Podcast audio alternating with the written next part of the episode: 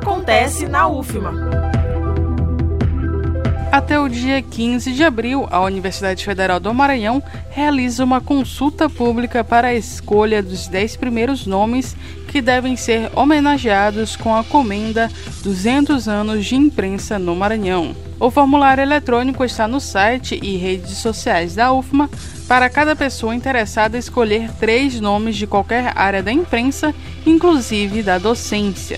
Devem ser entregues 50 comendas, com 40 delas determinadas pela comissão, seguindo critérios definidos.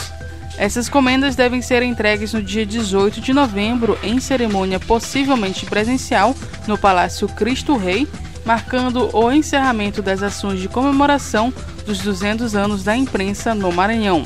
Para comemorar esse marco, a UFMA está ainda promovendo uma série de eventos organizados pela Diretoria de Comunicação da UFMA.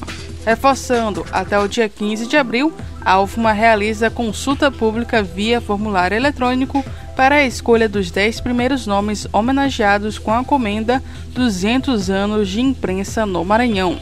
Participe! Da Rádio Universidade FM do Maranhão em São Luís, Esther Domingos. Acontece na UFMA.